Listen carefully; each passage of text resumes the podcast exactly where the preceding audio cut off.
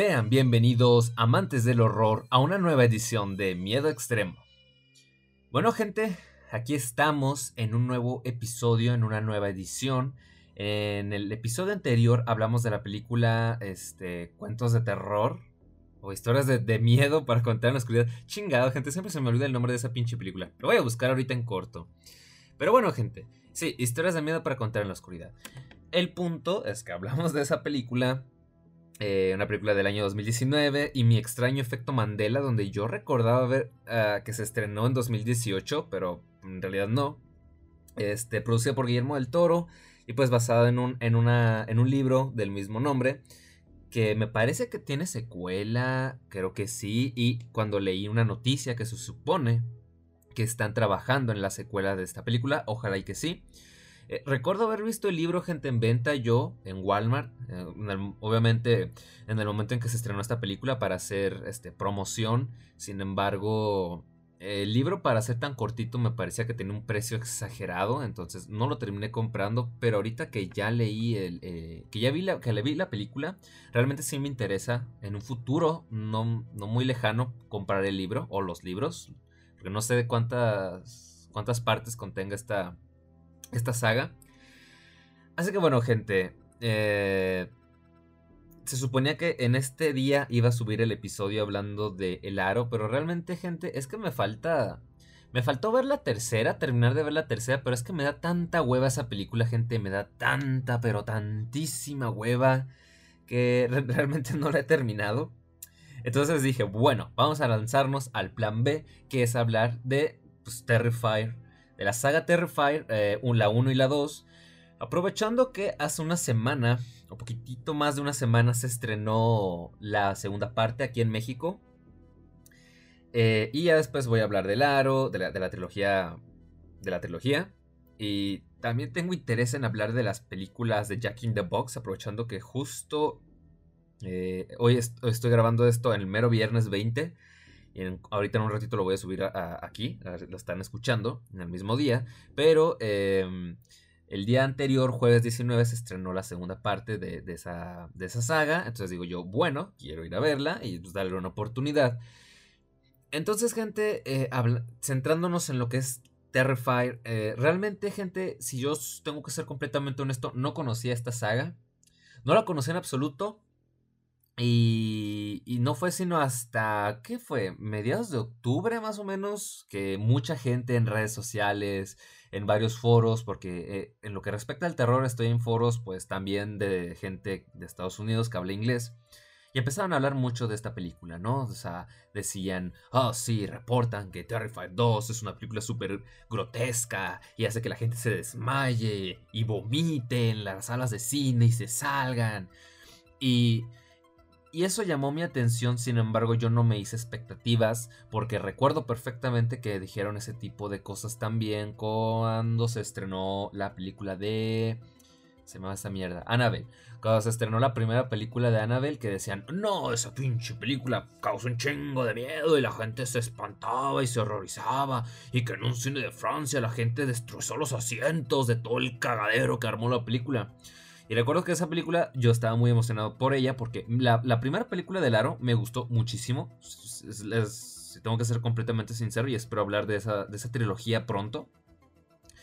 Aunque me, falta ver la tercera, no la pude ver en el cine desafortunadamente. Pero bueno, la cuestión aquí gente es que eh, cuando después anunciaron este spin-off de Annabelle y yo estaba muy emocionado y decía, a huevo, va a estar con madre, una película de Annabelle. Y luego cuando yo leía esos reportajes decía, a huevo, esa película va a estar chingoncísima. Y la esperé muchísimo, gente. Yo me atrevería a decir que fue una de las películas que más eh, ganas tenía de ver en ese 2014. Y, realmente cuando la vi, la vi en el cine, gente, fue, fue un trozo de mierda horrible, eh, infumable.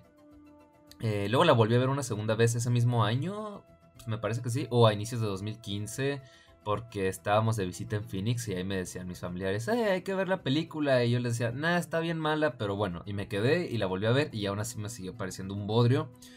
Entonces, eh, supongo que es fácil deducir que no tenía ningún interés en ver las secuelas. Eh, sé que se estrenó una segunda y una tercera, pero la neta me dan hueva. También sé que se estrenó una película de la monja, pero también escuché comentarios tan negativos que me dan hueva. Digamos que a mí lo que me gusta es la saga principal del conjuro, pero sus, spin-offs realmente no me, dan, no me llaman la atención, me dan pereza. Y, y pues no, no, no, no vi más, no vi más. Yo con Annabelle fue más que suficiente. Igual, siendo esto medio extremo podcast, no descarto que en un futuro hable, o sea, evidentemente voy a hablar del conjuro, pero pues eso también va a conllevar a tener que hablar de los spin-offs de la monja y de Annabelle. Entonces, bueno, dejo la puerta abierta, gente, pero no va a ser hoy. No va a ser hoy. Entonces, bueno, cuando decían todo eso y me llevé esa decepción, eh, con Terrifier 2 me, mantuve al margen. Dije, ok, ok. Y recuerdo que había dudas este, sobre si se iba a estrenar en, en cines, que si sí, que si no. Yo pensaba realmente que no iba a llegar a México y yo ya estaba a punto de buscarla en internet para poder hablar de esta película. Pero luego vi de que, ah, Simón, sí se va a estrenar en Cinépolis en, en, enero. Y yo de, pues bueno, a huevo. Y pues ahí aproveché, ¿no? Eh, como no conocía nada, vi la primera película que se encuentra ahorita disponible en Amazon Prime Video. Y ya inmediatamente, al día siguiente de hecho fui a ver Terrifier 2 para tener todo bastante fresco, ¿verdad? Entonces, bueno, eh, se notaba que era una película de bajo presupuesto, se notaba, eh, sobre todo la primera. Cuando uno, es fanático del terror, gente aprende a distinguir cuando una película tiene una, una producción chingona y cuando tienes una producción de bajo presupuesto o incluso una producción barata, vamos a decir, una, una producción hecha por fans con mucho amor y sacrificio. Y esto no, es, no es algo nuevo, se viene viendo desde hace décadas con películas como Evil Dead, eh, la primera película de Fantas Phantasm o Fantasma con Ted También se vio con la primera película de Halloween, la primera película de Nightmare on Elm Street. Todas esas películas tienen un presupuesto bajísimo y se, se nota en muchas partes, pero aún así sus desarrolladores y pusieron todo su corazón en ellas y terminaron siendo todo un éxito rotundo. Por lo que no, no se debe de satanizar o de rechazar o repudiar este tipo de películas. O sea, ver y decir, ay, yo soy bajo presupuesto, pues qué hueva, ¿no, cabrón? Hay muchas películas que iniciaron así y que hoy en día son icónicas. Se han ganado su lugar eh, bien merecido, ¿no? En la historia del cine, en este caso del cine del horror. Por lo que dije yo, va, vamos a ver, ¿qué pedo con Terrifier? Y bueno, vamos a hablar de la duología, gente. De momento duología, porque ahorita con los cabos sueltos que dejó la segunda, sí se nota que tienen planes de continuar. Y, y sí hubo mucho desmadre, porque recuerdo que el director llegó a decir de pronto de que sí se iba a rifar una tercera, tal vez una cuarta. Luego el tipo medio se les empezó a ir la olla y empezó a decir que, que quería hacer campaña para que la película llegara a los Oscar. No creo, no creo, dude, este, no creo que llegue a tanto pero de que son muy buenas películas sí lo son. Y en el caso de Terrifier 2 es una excelente película de terror. Ah, antes de iniciar, gente, eh, qué bueno que me acuerdo. Eh, obviamente va a haber spoilers. Voy a hablar con spoilers de la segunda, de las dos películas, pero de la segunda también. Eh, di una semana de espacio para poder verla. Entonces, si por algún motivo no la has visto todavía, pues si quieres, si gustas eh, quedarte a escuchar la reseña, la opinión de la primera película, pero si no te quieres eh, arruinar las, sorpresas de la segunda, eh, pues puedes pausar y puedes regresar posteriormente. Si no, si, ya la has visto o te vale madre los spoilers, pues bueno, puedes quedarte. Em, también este, me gustaría aprovechar, gente, para recordarles que mi primer libro, La muerte andante y otros relatos de horror, ya se encuentra disponible para su compra en Amazon. Puedes comprarlo en formato digital, PDF o Kindle, como le quieras decir, a un precio de solo 3 dólares. Y, o si prefieres las versiones físicas, puedes comprar el libro en pasta blanda a solamente 10 dólares. Podrás encontrarlo en, Amazon nada más y está disponible si eres de Estados Unidos, si eres de, España o si eres de México o de otros lados del mundo, puedes comprar el libro. Eh, entonces eso, gente. Ya aprovechando el spam, eh, bueno, si les interesa por algún motivo, les interesa mm, conocer más, eh, ya hice recientemente un episodio, hace poquito hablando de, del libro a profundidad y también aproveché para leer eh, los primeros dos relatos porque es una recopilación de relatos, son 14 y leí los primeros dos. Ahí por si gustan darle una oportunidad más adelante. Entonces bueno gente, lo que respecta a Terrifier, eh, la primera película Yo la vi sin saber nada. Digamos que solo me guiaba por las fotografías de la segunda película, que yo conocía el aspecto del payaso, pero no sabía nada a lo que se refería a la película en sí, de qué trataba, a los um, protagonistas, la historia. No sabía nada, gente. Yo estaba en blanco y dije, va, bueno, sorpréndeme. Y la vi y realmente es una película que me gustó mucho. Es un slasher hecho y derecho. Y eso se valora mucho en estos tiempos donde ya casi no se ven este tipo de películas de slashers, de asesinos. Y mucho menos que sean buenas, porque los slashers tuvieron su gran boom entre los 70s y los 80s. Y hay un pequeño resurgir en los 90s con películas como Scream, que próximamente se va a estrenar la sexta película, gente, y no, las, no he visto la saga. Este es, una, es un gran pecado que tengo que no he visto la saga Scream, lo voy a hacer pronto, lo prometo. Pero bueno, Em, sin embargo, ya después de eso, pues el género fue bajando. Eh, fue, fue perdiendo popularidad. Y luego con, el exceso de secuelas y muchas mediocres, como el caso de Halloween Resurrection o la nueva PC de Wes Craven, pues bueno, eh, se fue dejando mucho de lado esto. Luego hubo, el boom de los remakes, que algunos salieron muy bien, otros salieron pésimos. Eh, entonces, ya después de eso ya se empezó a calmar este pedo y realmente ya no había mucho de dónde, de dónde sacarle. Entonces, lástima eh, eh, para los fanáticos del slasher. Ya no había mucho de dónde escoger hasta que llegó Terrifier que viene...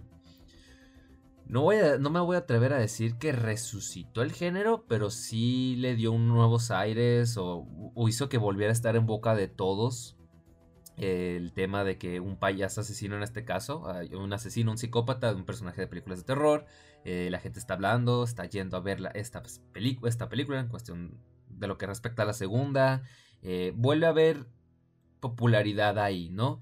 Algo que ya se había perdido hace mucho tiempo, lo cual es bastante bueno en realidad. Y bueno, eh, realmente también me gusta que se esté apoyando un proyecto como este, que es Gore, o sea, su principal fuerte es que es gore y es cruel y es mucha sangre y tripas y humor negro por todos lados. Que pues es bien sabido que este tipo de películas no se comercializan tanto, no son tan rentables en muchos casos.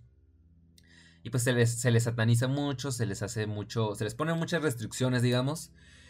Entonces fue como de que, pues, ok, qué bueno que está en cines. Como mencioné, yo pensé, realmente juré que no, no iba a llegar a México ya la estaba dudando muchísimo en realidad, porque se habían tardado en traerla para acá.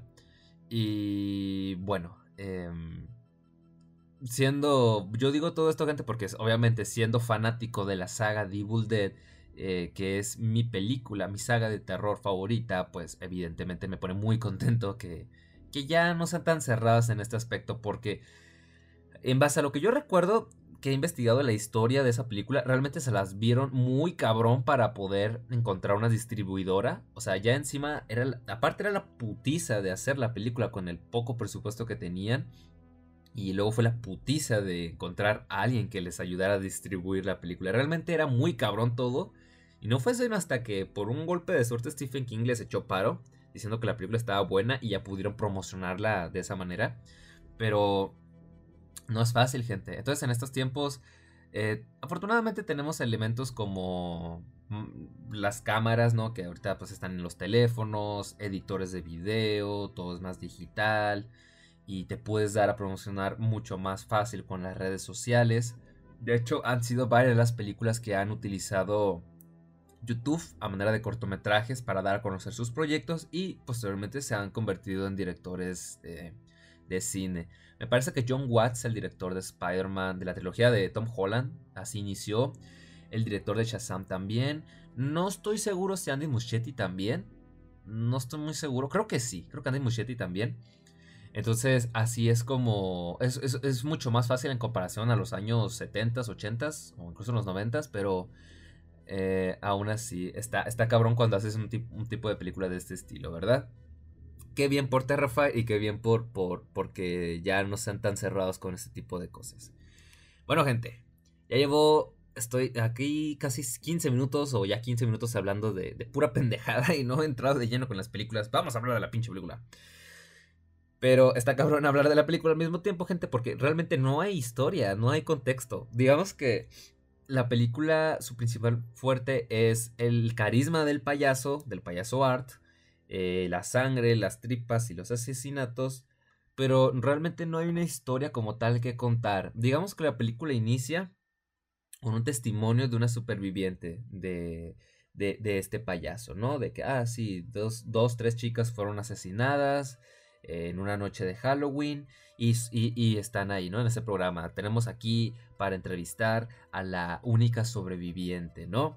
Y, y la película inicia cabrón porque te das cuenta de que la morra está súper desfigurada, pero cabroncísimo. Y dices, ¡oh, su puta madre! Iniciamos recio.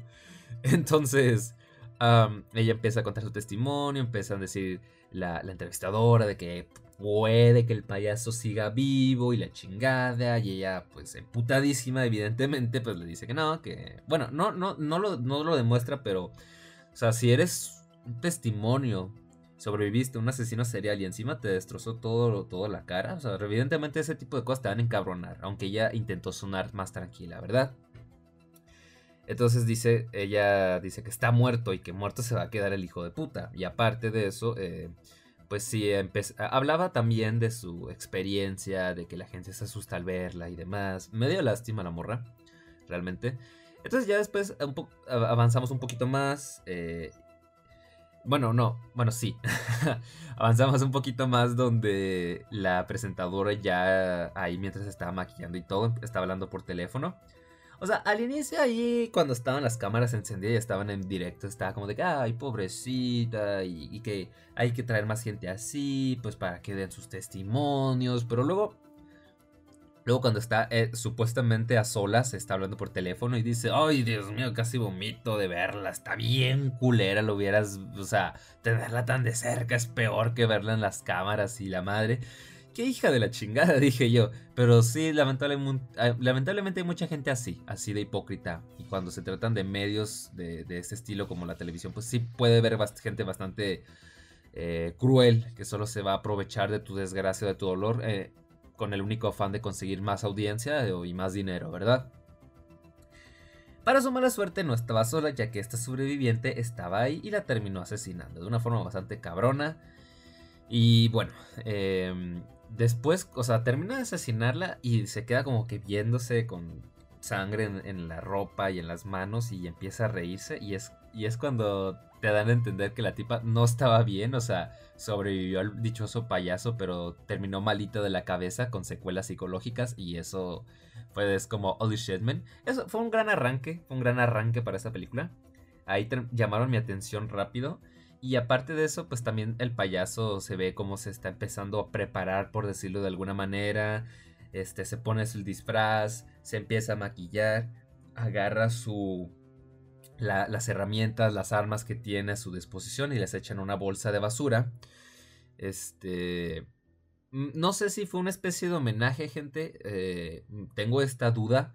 No sé si fue una especie de homenaje pero esa secuencia me recordó un poco a la película de. al inicio de la película de Nightmare on Elm Street, cuando Freddy Krueger está preparando su guante.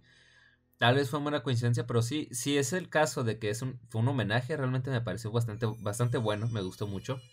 Y si fue mera coincidencia, pues bueno, ya el pendejo soy yo. Entonces, bueno, eh, llegamos así a una, retrocedemos un año antes, a la noche de Halloween, donde pues vemos a dos chicas eh, saliendo de una fiesta, una, chica rubia y una chica darks. Sí, así le voy a decir las chicas darks. ¿Dónde están los pinches nombres, gente? Ya se la saben, siempre la estoy cagando con los nombres. Ajá. ¿Dónde están? ¿Dónde están estos cabrones? Ajá.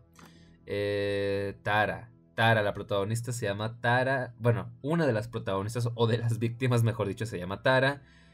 Luego está su hermana mayor Victoria y está su amiga rubia llamada Down. Aquí están los nombres. Ok. Entonces ellas van saliendo, andan borrachas, pero bien borrachas. Y pues por ahí se ve al payaso, ¿no? Ah, caminando y se les queda viendo. Eh, entonces es como de que, güey, hay que, hay que manejar, hay que irnos ya. Y, y Tara le dice, morra, estás pedísima, no puedes salir así. Y ya es como de que, güey, sí puedo, y le chingada. Ya después empiezan a pelear un poquito y dicen, mejor vamos a comer algo en un restaurante que sé que está abierto esta tarde. Bueno, y se van, ¿no?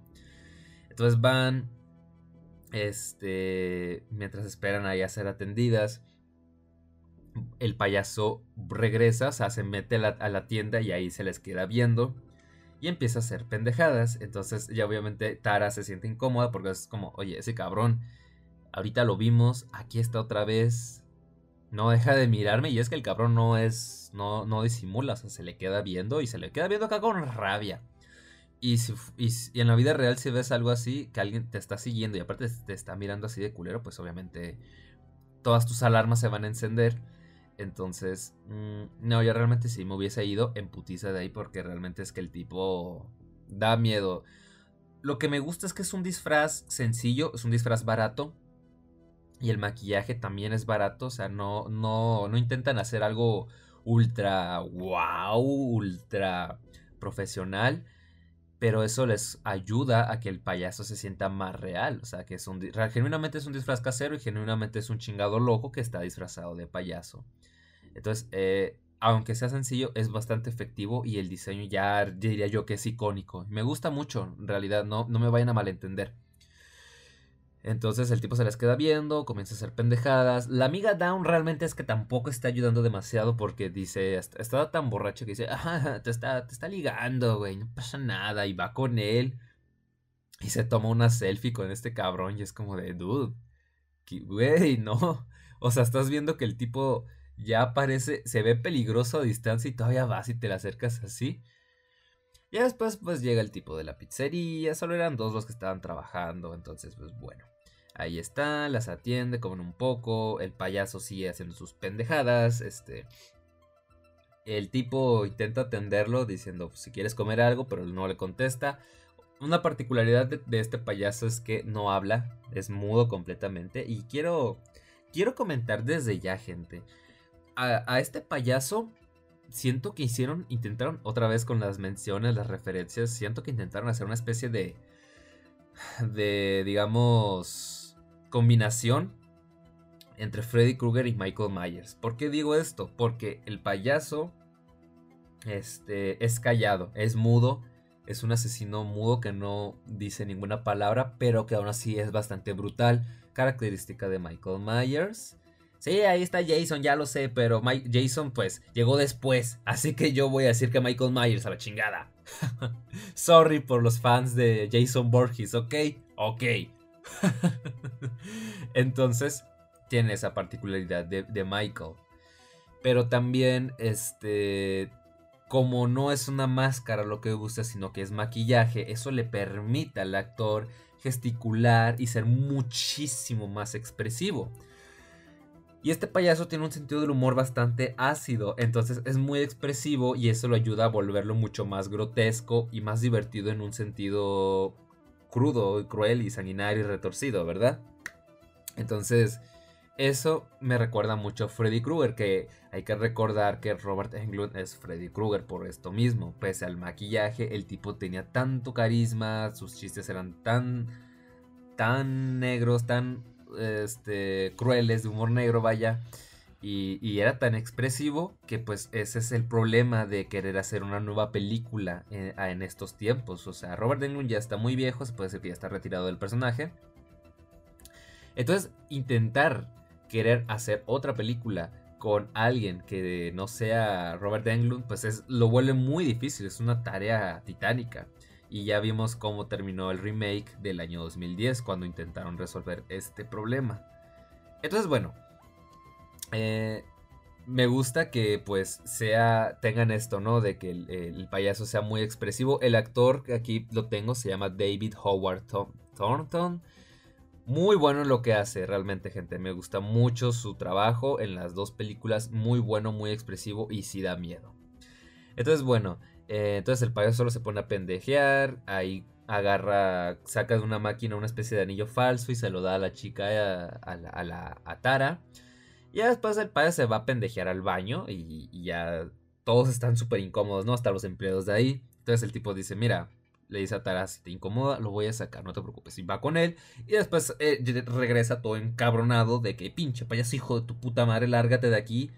Me dejaste todo un cagadero. Literalmente le dejo un cagadero en el baño. O sea, no sé qué chingados si el güey tenía dolor de la panza, pero yo creo que lo que no cagó en dos días, ahí lo, lo, lo sacó. Aquí con un tremendo poderío porque llenó todas las paredes, todo de mierda. Y es como, holy shit, man. O sea, es bastante asqueroso y para la gente que tiene ese problema con la caca, que le puede dar cosita, pues evidentemente ya con eso se pueden asquear bastante. Entonces, bueno, este lo sacan a la chingada y ya después las chicas pues se van, eh, ya iban, ya se iban a ir a sus casitas, pero resulta que una llanta está ponchada. Ajá, ¿quién habrá sido? Entonces es como de, pues valiendo madre, ¿no? Tara le llama a su hermana mayor, de, a su hermana Victoria, de que, oye, puedes venir por nosotras, es que estamos aquí varadas. Y ya Victoria le dice, es que, morra, es bien tarde, estoy estudiando por un pinche examen que tengo mañana. Y así. No iba a ir en realidad, pero luego llega su compañera de cuarto con un dude y se empiezan a. Se meten a la cama y se empiezan a pinche besuquear y manosear ahí mero. Y Victoria me da risa como dice: mmm, ¿sabes qué? No me vendría mal salir un rato. Y es como de shit, man. Qué culero, qué, qué jodido debe ser una situación así, pero bueno. Este. Termina yendo, ¿no? Y ahí, en lo que llega, pues se quedan las dos esperando.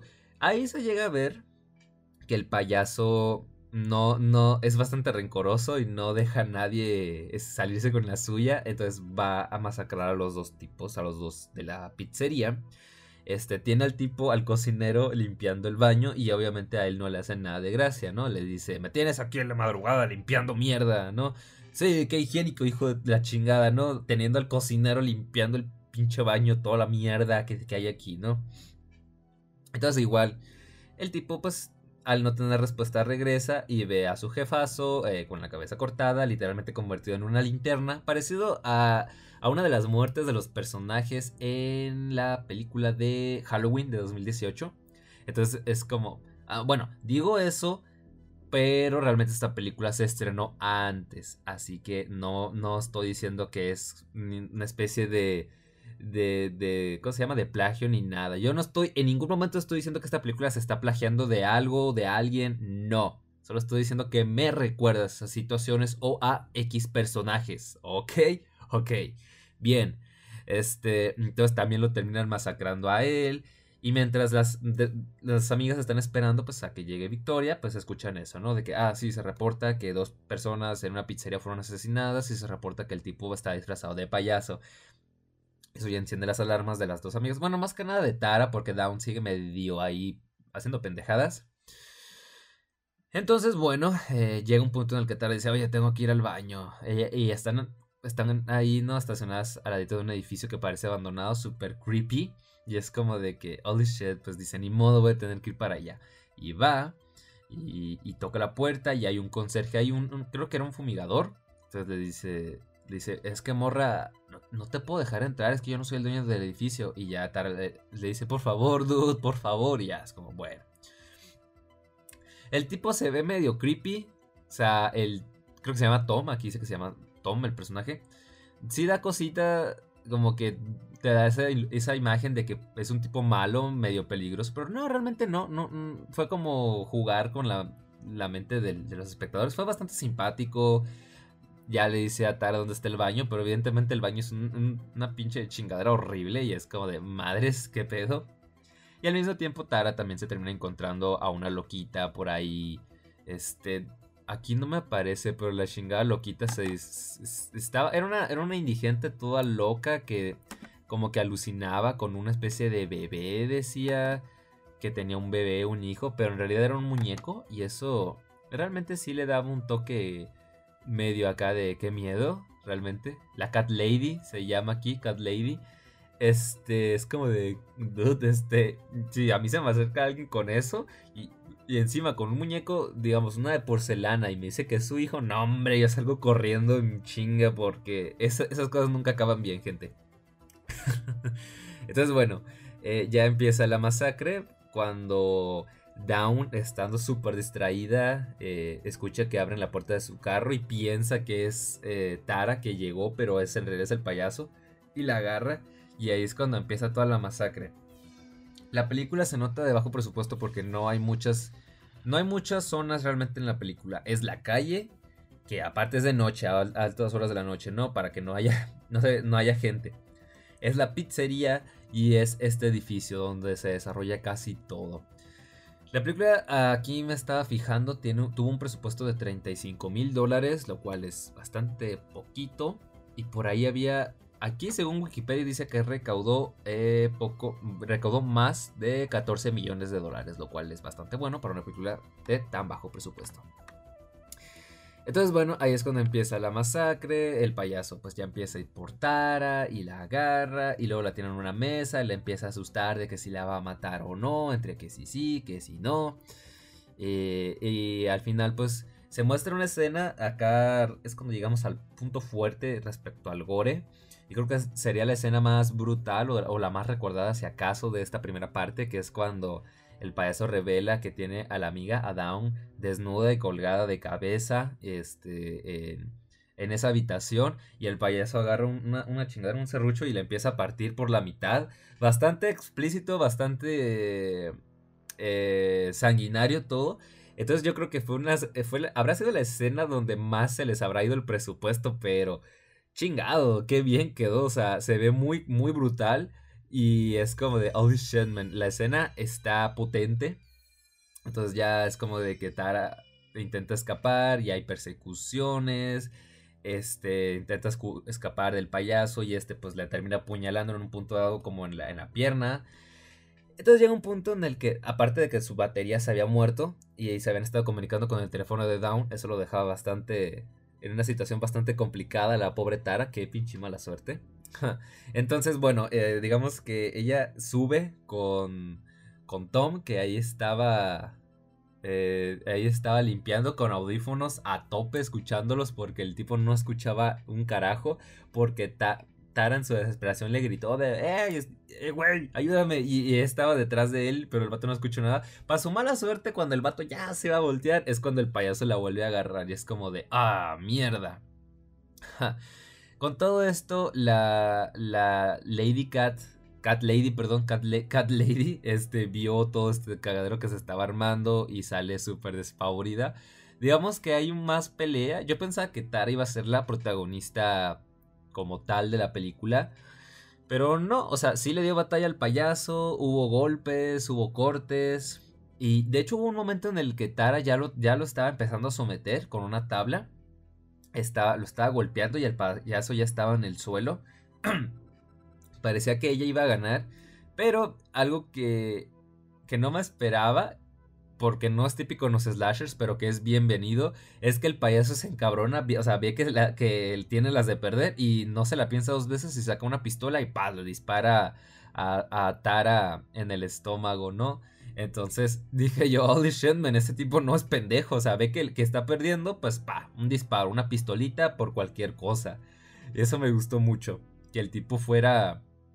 Fuera listo, pues, porque ya es típico, ¿no? Los slashers siempre con su cuchillito o con la motosierra, en el caso de Leatherface, pero realmente armas de fuego no se usan o muy rara vez y me gusta que, que Art sí los use, sí use armas de fuego cuando lo vea muy necesario. Lo que tiene este cabrón es que le encanta torturar a sus víctimas, pero. Pero solo. Sí, solo usa las armas de fuego en, en, casos extremos. Entonces, bueno, ¿qué más, gente? ¿Qué más? Pues termina masacrando a punta de disparos a Tara hasta que le dispara en la cabeza. Este. Se ve.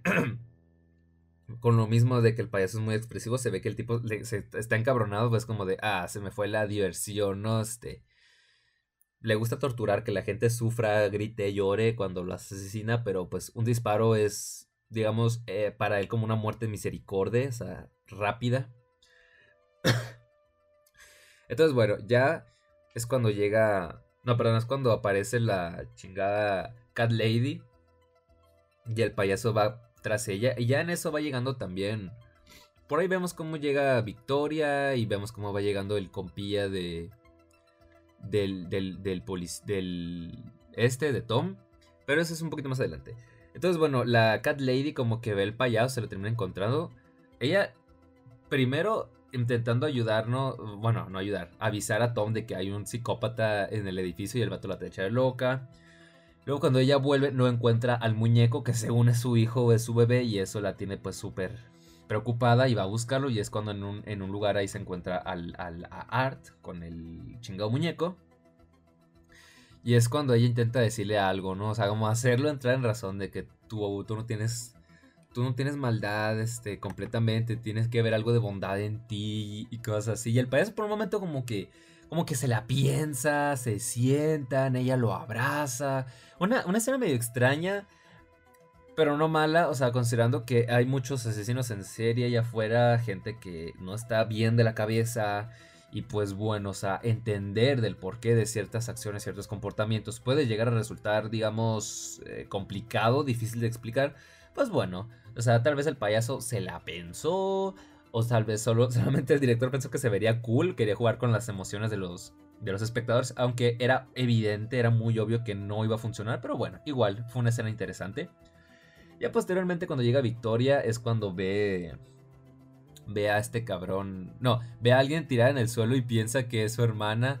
Pero luego se revela que es el payaso que se había puesto una peluca. Bueno, no peluca, cabello real y.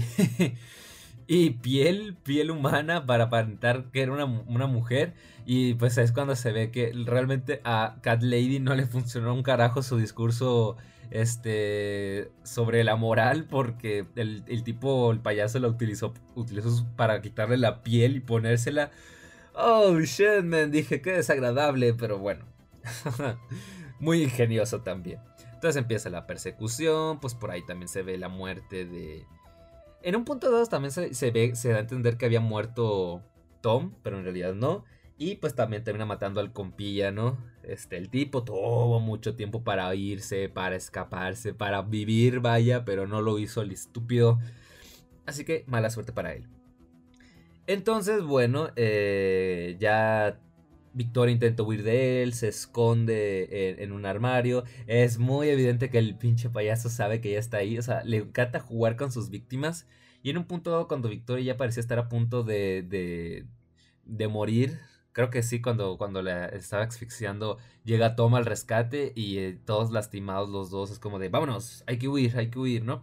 O sea, me pareció, ahí sí me pareció ilógico. Pero bueno, es una película de terror siempre. Y en los slashers la gente nunca usa el cerebro digamos que, o sea, Tom lo golpea y noquea al payaso y es como muy bien, pero es como, cabrón, eso no lo va a detener. O sea, mochale las patas de pérdida para que no pueda, no te pueda sorprender y ahí esté arrastrándose, ¿no? Intentando seguir con su, con su pinche masacre, pero va a ser mucho más lento y menos peligroso. Pero no, o sea, lo, lo noquean y ahí se van. Este, se encierran en un cuarto y es cuando de que intentan pedir ayuda al 911. Y pudieron haberse quedado ahí, pero entonces el, el eh, Tom, que o sea, yo creo que, que Art sí le, jodió el cerebro porque ah, Tom dice, no, pues yo me voy, o sea, tengo que escapar de aquí. Y pues eh, digamos que Art no, no perdona otra vez, no te da segundas oportunidades para vivir, entonces te escapaste una vez, ah, bueno, la segunda te jodiste. Te jodiste y termina masacrándole, aplastándole la cabeza a Tom. Pobre Tom, este, me cayó simpático el güey para lo poquito que aparece en la película y realmente no hizo nada, pero me cayó simpático. Pero bueno, qué estúpido por su parte. Entonces, bueno, sí, continúa la persecución, continúan los madrazos, este... Hay una parte en la película donde al payaso le clavan creo que un clavo en el pie y, es muy gracioso que el tipo con mímica, o sea, eh, siente, se nota que está sintiendo dolor, pero no dice nada. Es como de que, dude, me encanta, me encanta la personalidad retorcida de este tipo. Entonces, bueno, en un ya, ya en el final de la película, digamos que Victoria se encierra en un, lugar y el payaso ahí intenta abrir y está jugando todavía con sus emociones. O sea, usa una, una especie de chicharra para, para seguir haciendo el estúpido y, y Victoria toda asustada. Ya, ya, dude, basta, basta, me encanta. Entonces cree que el payaso se rindió, se va, pero hasta que ve que un carro se enciende y va a arrollar la puerta, ¿no? La termina atropellando Y es cuando la policía, ya en el final de las películas, como no puede ser de otra manera, termina llegando y, ven toda la escena, ¿no? El payaso estaba, estaba comiéndose partes de la cara de, esta, de esta chica, de la pobre Victoria. Y es cuando le dicen, a ver, cabrón, levanta los brazos, estás arrestado y tal, tal, tal, ¿no? Entonces eh, Clown este, sabe que no tiene escapatoria, entonces se gira lentamente y es cuando saca su arma y se dispara, ¿no? O sea, prefería suicidarse antes de, ser arrestado. Por lo que, bueno, ya en el final de la película eh, se ve que se llevan a los cadáveres a, se llevan los cadáveres a una morgue y pues que se da a entender que la sobreviviente esta era Victoria, quien tiene el rostro deformado y ahora también está ultra loca, ¿verdad? Entonces en la escena final de, de Terrifier, eh, querían jugar ahí con, con la ilusión de que si estaba muerto, estaba vivo, tal, tal. Entonces lo llevan y pues bueno, termina atacando al doctor que se encontraba ahí y bueno un poquito, un poquito como lo que intentaron en la escena de Halloween, Halloween Resurrection, pero menos pendeja, o sea, mucho, mucho mejor hecho. Y eso que tenían mucho menos presupuesto, pero quedó bastante bien. Entonces, eh, así acaba la película, ¿no? Entonces, por eso decía que es como difícil para mí hablar de ella porque no hay contexto, o sea, realmente simplemente es arte el payaso acechando a a dos jóvenes hasta que llegan más que se cruzan en su camino y también terminan pereciendo. Realmente no hay mucho que, contar ahí. Como dije, la película solo tuvo un presupuesto de 35 mil dólares. Y pues para alguien que le gusta el terror se nota muchísimo eso. O sea, se ve en el disfraz de, art, se ve en la libertad creativa que tenían, se ve en, en, los escenarios que eran poquitos y aparte se veían sucios, todo se ve, tiene un aura más casero, más, vaya, amateur, si se quiere eh, decir de esa manera. Y eso no es malo, le da un ambiente muy bueno y hace que todo se sienta mucho más real, mucho más este, jodido. Y eso es bueno, eso es algo que lamentablemente se suele perder casi, casi siempre, o bueno, siempre en las películas de terror, en las secuelas. Eh, tienen mucho más presupuesto y pues hacen, tienen, pueden hacer que los escenarios construyan sets y aparte todo se vea mucho más limpio, más refinado. Y es algo que se puede apreciar, por ejemplo, en, las películas de Evil Dead. Sí, yo voy a meter a Evil Dead en, todo lo que pueda. Entonces, este... Por ejemplo, en la primera película era una cabaña real, era una cabaña bastante, pues, medio feona. Y en Evil Dead 2, pues, construyeron una cabaña real porque la primera se había incendiado. Por ahí leí yo una versión de que dicen que le cayó un rayo, pues no sé si sea cierto pero reconstruyeron la cabaña. Entonces, aunque intentaron darle el mismo aspecto medio sucio y, y, destartalado, realmente no es lo mismo si ves una película y la otra. Se hizo un intento y se ve muy bien igual, pero sí se nota pues cuando es algo de bajo presupuesto, genuino, y cuando es algo que intentan imitar ese, estilo. Y eso pues se, se, retoma en Terrifier 2 ahora que estamos con eso. Porque esta película tuvo un presupuesto de 250 mil dólares según leí, muchísimo más que los 35 mil, pero aparte de eso, pues eh, sí, se nota que tuvieron más presupuesto porque hicieron más escenarios, eh, muchas más zonas, muchos más actores, muchos más extras, las muertes son todavía mucho más explícitas y son un chingo. Este, entonces sí, se nota eso y se pierde sí se pierde ese, ese ambiente, esa escenografía toda barata de la primera película. Eh, pero ni modo. Este, un alma por un alma, gente. Nada más permítanme, quiero buscar aquí recaudación. O sea, ¿cuánto ha recaudado Terrifier 2? Si dice que la primera recaudó 14 millones. Aquí dice que esta película hasta el momento ha recaudado casi 13 millones de dólares. Ok, este. Igual, o sea, considerando que que esta pinche película es de bajo presupuesto, 250 mil dólares sigue siendo bajísimo para una película de terror, pues realmente eh, les está yendo muy bien, bastante, bastante lucrativa la película. Terrifier recauda casi 10 millones de dólares en taquilla, ajá, como Terrifier 2 se volvió la película más exitosa del 2022. Terrifier 2 sigue triunfando, rosa los 8 millones en taquilla, sí, bastante, bastante cabrón aquí todo. Ok, eh, ¿dónde está la parte de los personajes? ¿Dónde está la parte de los personajes? Porque se me olvidaron los nombres. Ok, aquí está, reparto. Sí. Quiero hacer una mención especial, gente, algo que me llamó mucho la atención. Y es que en esta película aparece el luchador Chris Jericho. Y dije yo, dude, ¿cómo chingados que aparece Chris Jericho? O sea, yo no sabía, me enteré hasta el mero día que fui a ver la película en un sábado. Que dije, que, en una página ahí me salió, ah, sí, recordar que ya salió Terrifier 2 en, en, Spotify, en cines mexicanos y con la participación de Chris Jericho. Yo de neta, dude, no me la sabía y estuvo cabrón eso. Sí, fue, o sea, tuvo un, papel pequeño, pero sí fue interesante ver a Chris Jericho ahí, la verdad. Chris Jericho era un luchador que me gustaba mucho de morro. Ahorita este, sé que está en otra empresa, sé que está en, AEW, pero no, no, casi no veo eh, AEW, así que pues me he perdido mucho de él en estos últimos años, pero bueno, igual Chris Jericho sigue siendo un ídolo. Entonces, bueno, este, ¿qué más, gente? ¿Qué más? ¿Qué más? ¿Qué más? Ok, Terrifier 2, este, pues tiene mucho más presupuesto eh, y la película te muestra un poco de qué pedo, o sea, arranca donde terminó la primera con con Art asesinando al tipo este de la morgue y, escapando, llevándose productos químicos y demás.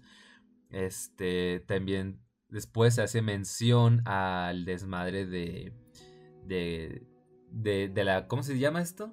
No, mentira, a ver, también te muestran después qué fue lo que pasó cuando el vato abandonó el lugar. Va a una lavandería, el hijo de la chingada, y se, y se, y se desnuda y mete su traje a la lavadora mientras está ahí. Hay un tipo en la lavandería, pero está dormido el estúpido. Y entonces eh, ahí está Art, desnudo y cagándose de risa con un periódico, o sea, bien extraño, hasta que como que nota que algo está mal y ve a... Y se voltea y ve a una, una especie de mujer, niña, eh, payaso, muy parecida a él y se empiezan a cagar de risa porque la, la tipa también, este, a estos payasos les gusta han de estar súper estreñidos porque la, la tipa llega, o sea, está ahí sentada y ¡pum! Se, se caga y mero y pues empiezan a cagar de la risa. Qué mala, la elección de palabras. Bueno, se empiezan a reír de manera descontrolada estos dos cabrones. Descontrolada en el sentido de que son, de que son mudos, ¿no? Eh, ustedes me entienden, es complicado este desmadre. Pero bueno, este, ya después este, se van, se va el tipo. O sea, el, el, el que estaba dormido se despierta y ve que el tipo está está solo, o sea, es como que Art está jugando con la chica payaso, pero te dan a entender que ella solo existe en su mente. Pero luego se contradice un poco eso, está muy extraño. Pero bueno, la cuestión es que se van y terminan matando al tipo. Pasa un año mientras Art está en su guarida toda loca, ve el caso de Victoria en la televisión y se empieza a cagar de risa otra vez el hijo de la chingada de que, o sea, cuando la morra Victoria da su testimonio y el vato es como de, yo, hice eso, me mamé. Es como de, chingado art, este, es tan carismático el cabrón y tan retorcido. Realmente es bueno que en vez de una máscara utilice, utilice el maquillaje, porque el actor realmente hace un gran trabajo para darle vida a este, a este personaje. Entonces, bueno, este, después de eso, em, la película se centra en otros protagonistas, ¿no? En Sienna Shaw, aquí dice que se pide Shaw, Sienna y su hermano Jonathan, ¿no? Están pues antes de la noche de Halloween, este, ella es muy buena con las manualidades porque tenía un disfraz ahí, tipo de Amazona, tipo Wonder Woman, yo cuando lo vi pues pensé en Wonder Woman, mm, tal vez estoy mal, no sé este, ese disfraz estaba basado en unos dibujos de su padre, que su padre había hecho antes de morir. Entonces, este, ella estaba trabajando en las salas y todo. Y luego cuando están comiendo, eh, su hermano Jonathan dice, yo me voy a disfrazar de Art. Y empieza un poco el pleito porque esa Siena le dice, una crítica medio... Yo siento que fue como una especie de crítica social ahí, de que, oye, ¿Cómo te vas a disfrazar de un asesino serial que mató a muchas personas en Halloween? O sea, alguien, alguien de verdad, ¿no? Y mencionan a asesinos como Jeffrey Dahmer y, demás. Entonces es como de que, no sé, yo creo que sí una especie, una, especie de crítica de que, cabrón, o sea, está mal que te disfraces de, una, de un asesino serial de la vida real. O sea, no es sano ese pedo. Entonces, ah, bueno, bueno, antes, antes de, antes de, quiero comentar algo rapidísimo. Y es que la primera película según yo, la primera película de Terrifier se estrenó en 2019. Eso me marca Amazon Prime Video. Pero luego me meto en Google y dice que en realidad se estrenó en 2016. O sea, fue un desmadre el que tuvieron ahí como para conseguir promos, mm, productora. Este, entonces no sé qué pedo, gente, está bien extraño. Pero bueno, X, este... Entonces la mamá... Dios mío, la mamá, gente, este...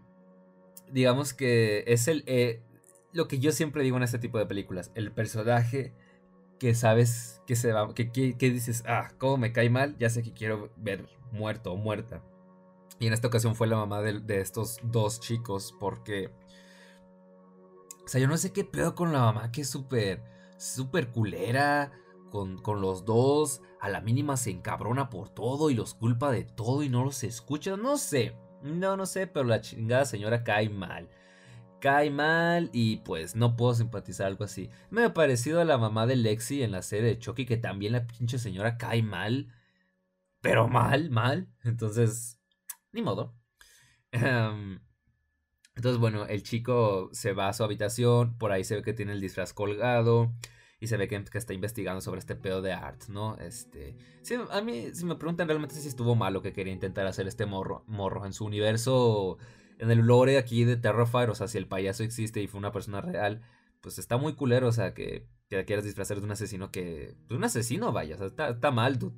Bueno, entonces, este, ¿qué más, gente? ¿Qué más? ¿Qué más? ¿Qué más? Otra cosa a destacar es que lo que tenía la primera película es que te intentaban plantear a Art como una especie de, ser humano, parecido también al, inicio de los slashers, ¿no? O sea, que era una persona normal, o sea, en el caso de Jason y, Michael, me voy más por Michael, porque, o sea, se supone que Jason estaba muerto y ahí andaba el güey. Michael en la primera película te lo planteaban como, como un tipo normal hasta cierto punto. Ya ves cuando en el final de la película ves que el tipo aguanta seis disparos y, caer desde un segundo piso. Pero, pues decías, el tipo se supone que era normal hasta cierto punto. No, no estaba tan rotísimo como en las últimas películas. Y eso mismo pasaba con Art. Que parecía un ser humano normal, un chingado loco, pero un ser humano común y corriente. Hasta que, bueno, ¿no? O el tipo sobrevivió un disparo en la cabeza. Y aquí en la película, o sea, hace tantas cosas. Digamos que la película se llega a sentir. Mm, se llega a sentir normalón hasta cierto punto, pero ya rumbo al final es cuando se les empieza a desconchinflar todo y empiezan a meter cosas bastante abstractas y cosas medio rarunas y místicas. Pero bueno. Entonces, bueno, eh, en todo esto, eh, Siena, Siena, por cierto, la actriz se llama Lauren Lavera. Dude, este, yo vi la película, la vi con mi primo y estábamos como de que esa morra está bien bonita. Entonces, la chica protagonista se volvió mi crush. Se volvió mi crush, gente. Y es como de, oh shit, man, está muy bonita esta actriz. Muy, muy bonita. Y es como de, ah, mierda. bueno, este. X, estoy soltero, así que pues me vale madres. A mí no hay quien me pegue ahorita. Pero bueno, sí, dije, a esa morra está bien bonita, la verdad. Entonces, bueno, este. ¿Qué más? ¿Qué más? ¿Qué más? ¿Qué más? Eh digamos que Siena se va a dormir y empieza a tener un sueño súper extraño. Donde está en una especie de programa televisivo donde la estrella es Art. Y promocionan un serial también ahí con la cara del tipo. Y están todos ahí dándoles regalos a esta gente que se comporta bien extraña. Mientras Siena está ahí como vestida como niña pequeña sin saber qué pedo. Y obviamente teniéndole mucho miedo a este, a este cabrón, al payaso. Ya después todos empiezan a morir y todo. Hay una tipa que está tocando eh, el, el banjo, me parece, y, y, este, empieza a, incendiarse, pero le vale madre y sigue tocando. Está todo muy extraño, muy divertido, todo se ha dicho. Este, entonces ahí empieza un poco la persecución, el miedo. Y es cuando ella despierta y ve que realmente estaba quemando su cuarto. O sea, las salas que ella estaba, en las que estaba trabajando se empiezan a arder. Y entonces apagan el fuego y la mamá, este, en vez de ser una persona empática de que, oye, la pinche casa casi se quema, mi hija casi pudo haberse muerto con esto, no, empieza a culpar y a tirarle mierda de cuántas veces te he dicho que no prendas las pinches velas mientras estás durmiendo.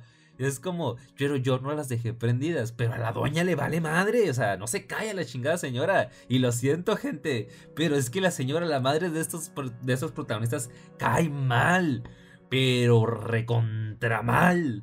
Entonces, hay personajes en las películas de terror que aunque son imbéciles y son soquetes, en algunos casos los mantienen así durante el resto de la película y hay otros que medio en rumbo al final intentan hacer que sientas empatía por ellos para que medio que te duela sus muertes, como en el caso de la madre de Lexi. Pero no, la señora se mantuvo cretina durante casi toda la película. Hay ratos donde intentan hacer que simpatice un poquito más, que, te dé lástima. Pero realmente fue tan mala persona que no, no, a mí no, no me valió madre, me valió madre, realmente. Entonces, bueno, eh, entonces al día, eh, ¿qué más? ¿Qué más? Jonathan investigando del, del pinche payaso y se empieza a dar cuenta que tal vez no fue una buena idea. Entonces, bueno, el tipo está en la escuela, el Jonathan se supone que tiene un examen y ven un animal muerto ahí. Este. Cuando el tipo está en el examen, como que está todo distraído y pide permiso para salir. Y cuando sale, ve a los dos payasos, al, al, Art y a la chica, esta payaso, no sé cómo se llama, este, jugando con el animal muerto. Y aquí es cuando digo que la película se contradice. Está muy extraño porque te dan a entender que en varias partes, que al inicio que solo Art podía ver a esa, a esa payasa, ¿no? Pero luego, en estas partes, te dan a entender que tanto Siena como Jonathan la, los, la pueden ver, pero luego en otras escenas, pues, o sea, solo ellos pueden. Es una cosa rara y, como les digo, abstracto, porque realmente la película te plantea demasiadas dudas y muchas cosas medio fumadas, pero no se molesta en explicártelas. Si las llegan a explicar en una tercera parte, por mí excelente, pero realmente aquí no hay, no hay nada. Entonces, bueno, Siena también este, estaba con su grupito de amigas, empieza a asustarse, como a tener ataques ahí de pánico. Este, también cuando vieron el rostro de la de Victoria en su testimonio, o sea, a Siena se espantó todavía más. O sea, era un miedo cabroncísimo a, Art. Entonces, bueno, ya después oscurece y se hace de noche. Eh, bueno, no, mentira, mentira. Hay un lapso ahí en el día todavía. Es que la película dura como dos horas, casi dos horas y media, gente. Está larga la película, pero aún así, gente, quiero decirlo, es tan buena esta película, pero tan buena y tan atrapante y tan visceral que te mantiene entretenido. Las dos horas se te van volando rapidísimo. Entonces, bueno, eh, Siena se termina resignando y dice, pues ni modo, voy a tener que comprarme las pinches alas este, en una tienda de disfraces y va. Y es ahí cuando se topa a, a Art y ella medio dudando, o sea, de que sí, no puede ser el real. Pero luego ve que el tipo, neta, no se va de ahí, la está molestando y le está metiendo miedo. Que dice, ese cabrón, no, no, no, es el, verdadero. Ahí estaba el vendedor diciéndole, a ver, cabrón, bájale de huevos o te vas, ¿no? O sea, estaba jodiendo el art. Entonces, lo bueno es que ahí estaba el tipo para medio calmar las aguas. Eh, Siena compra las alas y se va a la chingada. Este, entonces, el, el tipo ya iba a cerrar la tienda, pero Art seguía ahí y lo termina matando y lo termina decapitando. Entonces, ahí estuvo muy, muy cagado el hecho de que un niño y su mamá van a la tienda, iban a ir a la tienda, pero ya, estaba cerrada, para su buena suerte, ya estaba cerrada.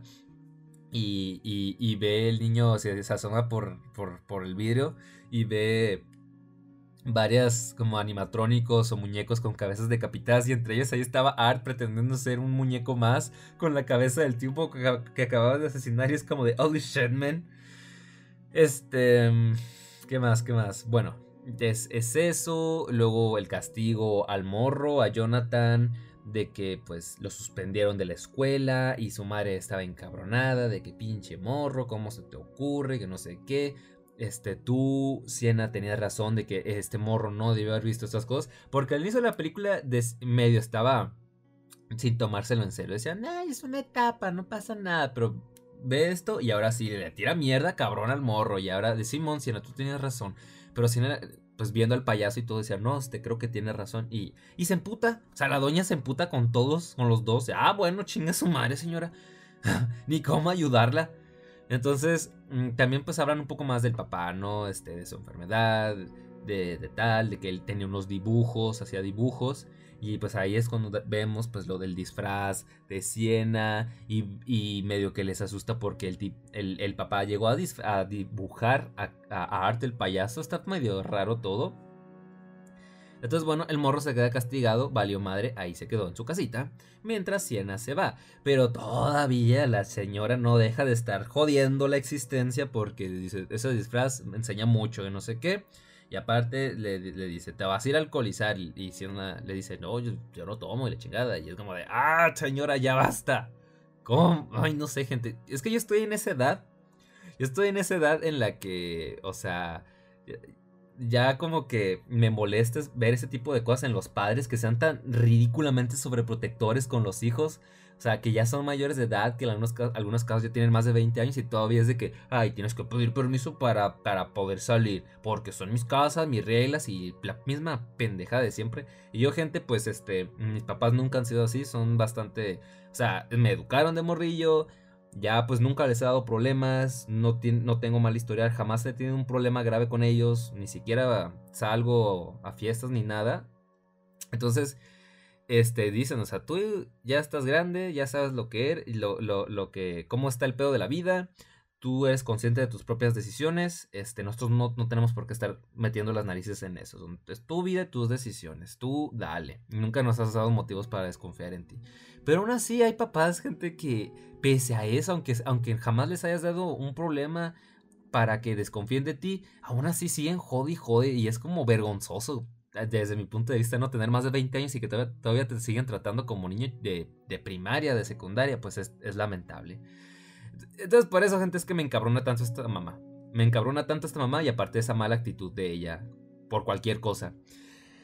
Entonces, bueno, este. Ya chinga su madre, si se termina yendo, este, va a una fiesta, se toma un trago, pero la amiga de ella, pues, este, digamos que le metió algo al trago y es como de hija de la chingada. Eran dos amigas, pero la primera terminó muerta porque Clown, Clown, Clown, Art, Art, el payaso, Art Clown, fue con ella a la casa y, y, demás, y queriendo dulces, y la tipa dice, güey, ya estás viejo para esto, ¿no? Entonces el tipo sigue insistiendo y sigue insistiendo, y ella se harta, entonces lo corre la chingada de ahí. Pero pues el tipo se termina metiendo a la casa y la termina masacrando. Yo creo que una de las muertes, si no es que la muerte más brutal de toda la película porque es lenta, es muy dolorosa y muy gráfica y tan exagerada que da gusto y la tipa sigue ahí muerta, eh, todavía viva, vagonizando y llenísima de sangre y sin piel y la chingada, pero sigue viva y es como, dude, ya basta, déjala vivir, ya mátala, perdón. ¿Cuál vivir? Mátala para acabar con su sufrimiento. Entonces, un poquito más adelante también aparece la, mamá de esta chica que llega a su casa y ve todo el cagadero y Art también la termina matando. Lo más cagado de todo es que cuando llega la mamá, o sea, la, pobre chica sigue viva, toda hecha mierda y aún así seguía viva. Es como, dude, pobrecita, ya basta con su sufrimiento. ¿Por qué, dude? ¿Por qué? Entonces, ah, la termina masacrando y la termina decapitando y le termina digamos que le abre la cabeza y hace como que la doña es una especie de cubeta para dulces. Y cuando llegan unos niños a pedir dulces, o sea, les muestra la cabeza a la chingada señora con, con dulces en el cerebro y es como de dude.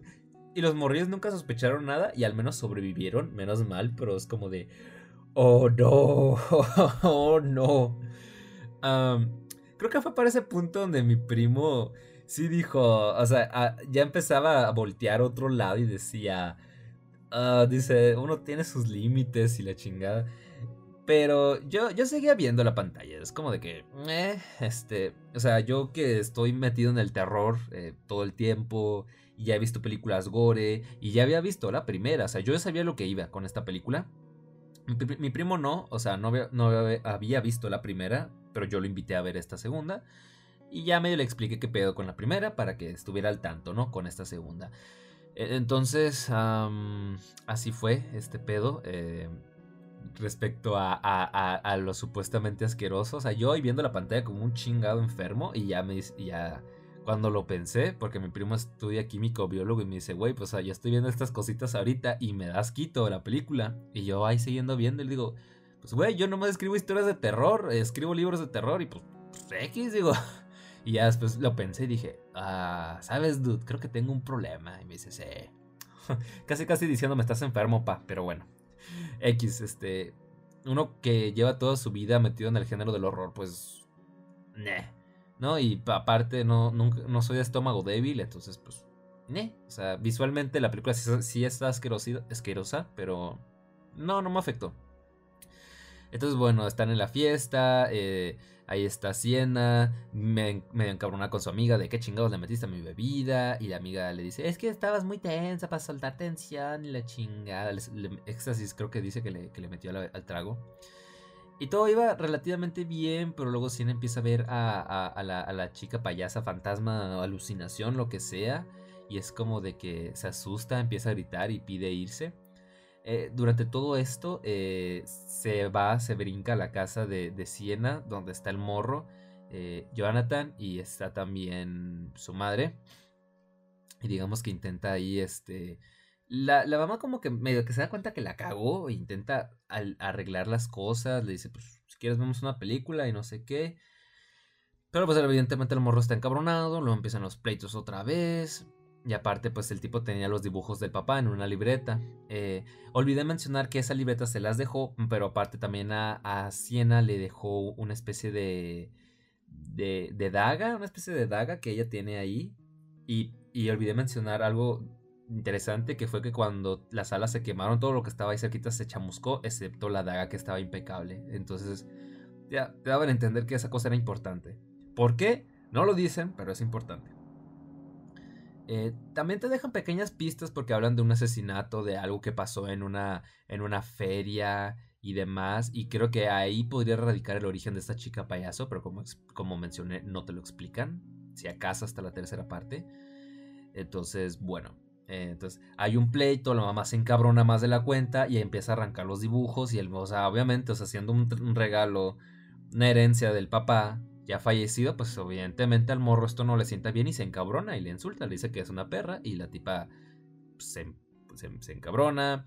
Y pues yo, antes de que las cosas se pongan peor, Jonathan se va, se escapa a la chingada. Sí, gente, es que en serio, la señora no, tiene ni cómo defenderse, no, no hay cómo defenderla, realmente es... cae mal, cae mal, lo siento. Entonces, bueno, ahí digamos que Siena y la mamá hablan un poquito por teléfono y la mamá nota que ella está borracha y es como de, es que, es que, es que, no, todo, todo bien. Y a la morra se encabrona, la mamá, perdón. Y es que aparte, cuando bajó a la cochera, vio su auto lleno de, chingaderas, de papel de baño y crema de afeitar y todo eso. Y pues en el vidrio escrito la palabra perra. Y pensó que, era yo, que había sido Jonathan. Entonces hay mucho pleito, mucha tensión. Igual Siena medio al final, antes de, de colgar la llamada, se intenta disculpar con su madre, decirle que pese a todo la quería y la chingada. Y es lo que me refiero a que intentaban hacer que simpatizaras con ella. Porque ¿qué pasa después?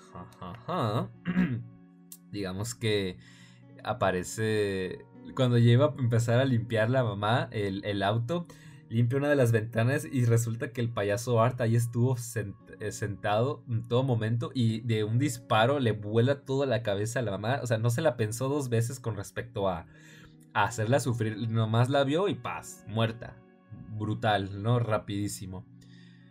Entonces, eh, ya después, un poquito más adelante, cuando Siena quiere irse a su casa, eh, y pues la amiga encabronada de que, ay, pinche morro, hiciste un desmadre y ya nos tenemos que ir y no sé qué. Bueno, este, ahí estaba el novio o ligue de esta amiga, entonces ahí van en el auto de él. Y Jonathan pues termina regresando a su casa, pero pues obviamente se encuentra con los dos payasos. Este, también en una escena súper retorcida, Art este, agarra el cadáver y los restos de la, de la mamá y lo pone en una mesa intentando hacer una especie de escena con, con todo este cagadero y obviamente Jonathan sale despavorido, se sube. Y es algo que mi primo comentó, me dice, algo que me caga de las películas de terror es que siempre en vez de dirigirse a la salida, suben las escaleras y es como de cabrón, te estás, te estás encerrando tú solo. Pero bueno, le digo, es que son películas de terror. Realmente los personajes nunca usan, nunca usan la lógica. Entonces, bueno, el, Jonathan intenta defenderse con, una, con la daga, pero Art lo termina durmiendo y lo terminan llevando a esta feria. A esta feria. Bien raro porque la chica payaso utiliza, llama, llama a Siena y utiliza como el mismo tono de voz de Jonathan. Muy raro cómo funciona este pedo. Y le dice, es que me secuestraron o, hay una emergencia, tienes que venir por mí a la feria. Y esto era una carnada para, para que Siena pudiera ir fuera para allá.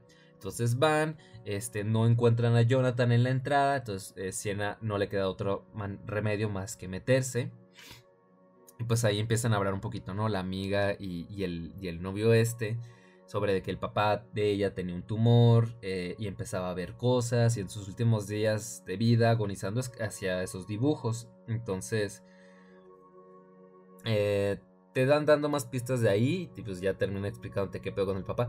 Nosotros tenemos la teoría, tal vez una teoría pendeja, pero nunca se puede descartar nada de que Clown, de que Art el payaso era, digamos, el papá tal vez, de alguna manera demonio resucitado de, de Siena, porque las conexiones que dibujara el payaso antes de morir, todo estaba muy raro, gente, es que hay, ya aquí las cosas empiezan a, a distorsionar demasiado, súper extraño, pero bueno.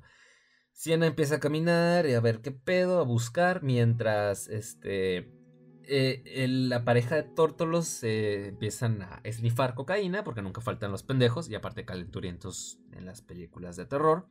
Y pues este, no pasa mucho para que terminen siendo asesinados, ¿verdad? El tipo dice, tengo que ir a y va. Y gente, realmente toda la sangre, todas las vísceras y cerebros y Mm, chingaderas que pusieron en toda la película y caca, porque también hubo caca, este no me afectó, no quité la vista de enfrente, pero lo que sí me dio cosita, sí fue como de ouch, fue cuando el tipo está meando ahí afuera y aparece Art y lo empieza a apuñalar en los testículos. Lo empieza a, apuñalar en los testículos y es como de, oh shit, man, eso sí está muy, muy cabrón, muy pasado de lanza. Es como de, ah, duele. O sea, se sabe entre hombres que cuando alguien se pega en los testículos, de alguna manera todos lo sentimos y lo vemos y nos duele a todos por igual, pues eso fue, ¿no? Y ver cómo lo está apuñalando es como de, ¡oh, espérate! Y, termina cortando el nepe al tipo. Y pues bueno, la amiga sale despavorida y sale corriendo al, lugar. Terminan entrando a un lugar llamado, a una atracción de terror, una especie de casa del terror, precisamente llamada Terrify. Y dije yo, ah, mira qué chistoso. Como el nombre de la película, este, como intentando explicar el porqué del nombre. Qué buena onda. Y pues bueno, ahí empieza la masacre, ¿no? Art termina masacrando a la otra amiga. Hay un chingo de madrazos entre Siena y Art. Se, no, se ve que el tipo tiene una, fuerza descomunal al puro estilo de Michael Myers. Em, también hay madrazos a Jonathan. Jonathan fue un caso muy chistoso porque decíamos, el morro ese, decíamos, al inicio yo, yo le dije a mi primo, me caía mal por esa obsesión tan rara con asesinos de reales. Pero luego, no sé, me da lástima, ¿no? Toda la pendejada que le pasa en la escuela, los pechos con su mamá, cuando se escapa, eh, y, el desmadre que se armó en, la batalla final, o en el conflicto final, sí fue como de que, ah, o sea, está, está bien pendejo ese morro, pero me da lástima, ¿sabes? O sea, sí terminé simpatizando con él, pese a que está medio estúpido. Entonces, Empiezan los madrazos entre que si el payaso muere, que no muere, más madrazos, o sea, Siena quedó toda destrozada y, casi moribunda. Entonces, ahí llega un punto en el que parece que está muerta finalmente, que murió y el tipo la termina, Art la termina lanzando como una especie de lugar vacío. Y es, y es cuando digo, o sea, todo se desconchinfla súper extraño y se pone bizarro y abstracto y no sabes ni qué chingados está pasando se pone todo bien místico porque la tipa, o sea, Siena despierta en una especie de... En, el sueño que había tenido, pero ella está en una especie de esas jaulas, este, de esas trampas de agua y no, no ve cómo escaparse y se empieza a ahogar hasta que pues ya no se mueve y dices, pues se murió. Entonces solo quedaba Jonathan y, Art y pues evidentemente el morrillo que tenía 12, me parece, 12 años en la película no podía hacer nada, no podía hacer casi nada contra él y ya estaba a punto de morirse. Pero de pronto como que Siena, o sea, la, daga empieza a brillar y como que resucita y empieza a tener un pinche power up al estilo de anime. O sea, cuando crees que el personaje está muerto o va a perder y de pronto ¡pum! despierta algo y empieza todo a brillar.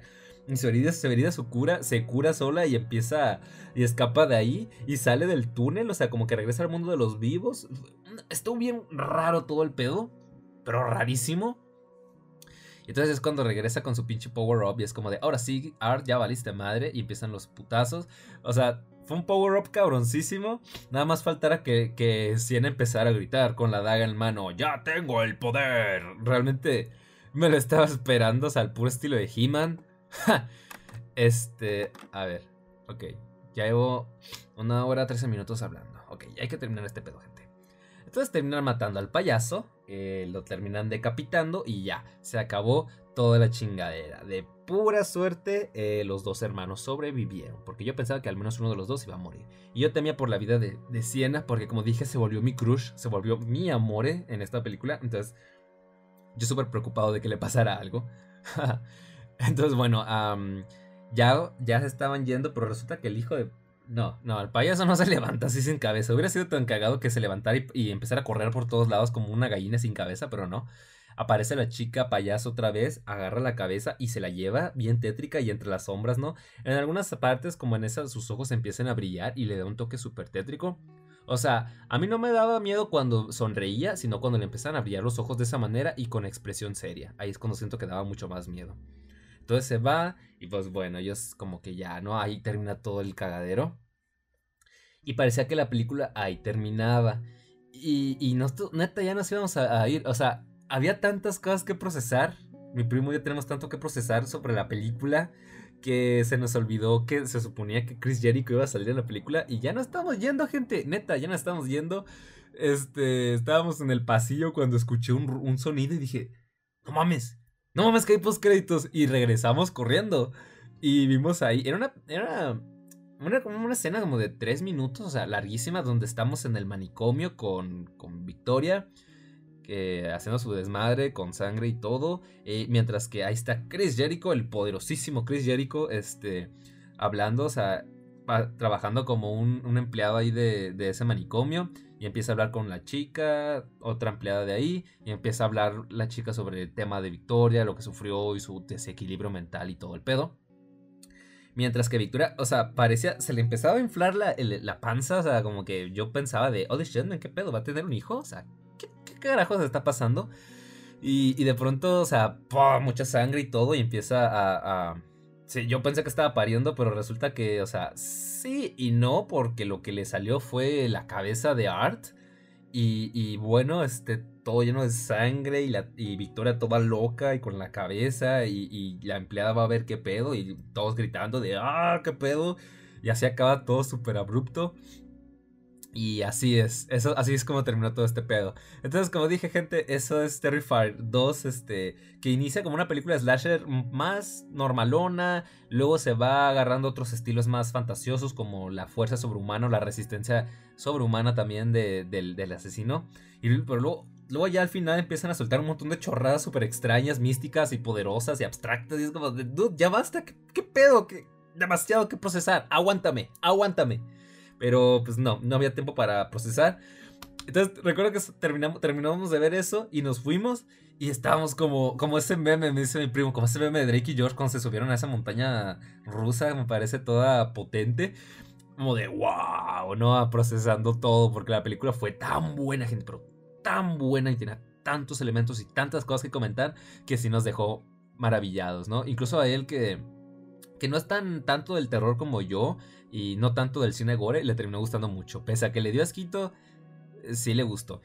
Y cuando terminé de ver la película, sí, le dije, dude, este, neta, por eso la hacían de pedo, de que vómitos y vómitos y, y, y, desmayos. O sea, creo que sí estoy enfermo, güey, porque a mí la neta no me, no me pegó, o sea, no me dio esquito porque, pues les digo, yo ya estoy acostumbrado, he escrito historias de terror, eh, veo películas de terror, he visto algunas películas gore, que no es un género que frecuente, pero las he visto.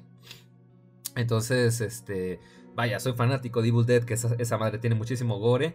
La gente que haya visto Evil Dead, eh, Ash vs. Evil Dead, la temporada 2, el episodio de la morgue, por ejemplo, ya sabrán que en cuestión de cosas asquerosas, pues bueno, uno ya tiene experiencia, ¿verdad? Eh, mi primo no ha visto la serie, entonces no, no, ha visto la, serie, la escena de la morgue, pero yo creo que en cuanto la vea se va, se va a volver a esquiar. entonces yo ya experiencia tenía en ese sentido, ¿no? O sea, mi estómago ya estaba preparado para, para esas cositas. Además de haber visto la primera película. Entonces, bueno, gente, Terrifier 2 es una... Ay, cabrón, le pegué un madrazo al escritorio. Terrifier 2 es una película excelente. La primera película que yo vi en el año, gente, en el cine fue la del Aro 4. Que ahí hablaré vagamente de ella en, el, su respectivo episodio de la trilogía del Aro. Que estuvo culerísima esa película, pero pedorra con ganas. Y realmente dije yo, espero que Terrifier 2 cumpla las expectativas. O sea, yo no vi tráiler, nada, gente. Yo por los puros pósters y por lo que decía la gente dije, va, voy a darle el beneficio de la duda a esa película. Me terminó encantando. buenísima. Entonces, este, hay puertas abiertas para una tercera y viendo el exitazo que tiene y todo, pues sí, es más que evidente. Y si te le meten el mismo corazón, ganas y a esa tercera película, va a salir algo muy bueno. Entonces, para cuando esa película vaya a estrenarse, yo con gusto voy a ir a verla también. Entonces, bueno, gente, eso ha sido básicamente mi opinión de las dos películas de Terrifier. Eh, buenísimas ambas. La primera con un presupuesto mega limitado. Me sorprende, ¿eh? 35 mil dólares, pero hicieron algo bastante creativo, bastante bueno. Que volvió a hacer que el slasher, el género slasher, estuviera de boca en boca. Sobre todo, sobre todo Terrifier 2, que está buenísima. Me encantó, gente. Eh, también una, pequeña un, pequeño extra que puedo agregar es que cuando terminamos de ver la película nos fuimos a comer a un Subway y fue como de que yo ahí mi sandwichito con de pepperoni, ¿no? De, y, salsa de tomate y yo de delicioso. Eh, eh, a él no sé si, si, le llegó a costar a comer, pero no, yo estoy como, eh, pues ni pedo, güey. ah, sí, estoy enfermo. Tengo un severo problema. Es que, gente, yo ya he escrito relatos así, gore. Eh, digamos que en el segundo libro, no voy a entrar mucho en detalles, pero en el segundo, no. En mi segundo libro sí, hay dos relatos donde hay mucho gore, mucha sangre, mucho desmembramiento, cruel, bastante crudo, entonces, este, espérenlo. Eh, mi segundo libro se va a publicar este año, con el favor de Dios, entre julio y agosto. Entonces va a haber muchas escenas así sanguinarias, entonces, digamos que pues por eso a mí no me afecta, porque yo ya, ya, ya en lo que respecta a la ficción, obviamente, al terror, pues yo ya estoy acostumbrado. Evidentemente no es lo mismo ver eso en una pantalla porque sabes que es falso o leerlo a verlo a una persona genuinamente muerta, desmembrada. Evidentemente eso sí me va a afectar, pero sabiendo que es una película, pues X, ¿no? Tal vez hubiese sido un caso súper cagado en el que decían basado en hechos reales, posiblemente sí me hubiese afectado un poquito más, pero no, no fue el caso. O sea, como fanático del slasher y del cine eh, de bajo presupuesto, pues realmente yo ya me lo esperaba, ¿no? Algo, algo así que no me, iba, no me iba a afectar. Igual, gente. Buenísima película, excelente. Si pueden verla en el cine, háganlo, no se van a arrepentir. Esas dos horas que, va, que dura valen completamente la pena y el tiempo se les va a ir volando, créanme. Así que bueno gente, este, antes de despedirme ya saben que pueden escucharme en varias plataformas de podcast, entre ellas Spotify, les recuerdo una vez más que pueden comprar mi libro, La muerte andante y otros relatos de horror, en, Amazon, en formato Kindle y en formato físico, tapa blanda. Pueden seguirme en TikTok y en, Instagram como Víctor Ilizárraga y también en Twitter, también como Víctor Ilizárraga. Pueden seguirme en Twitch, me encontrarán como Tamalitosman y pueden seguirme en YouTube como Blake Z y finalmente pueden seguirme en Facebook como Las mejores historias de terror psicológico. Ah, y pueden leer parte de mi trabajo en megustescribir.com. Es que siempre se me escapa una gente, una, una pinche red social que comentar. Pero bueno, eso ha sido todo por mi parte. Ya nos veremos en una próxima edición de Miedo Extremo. Se me cuidan. Pásenla bien. Hasta la próxima.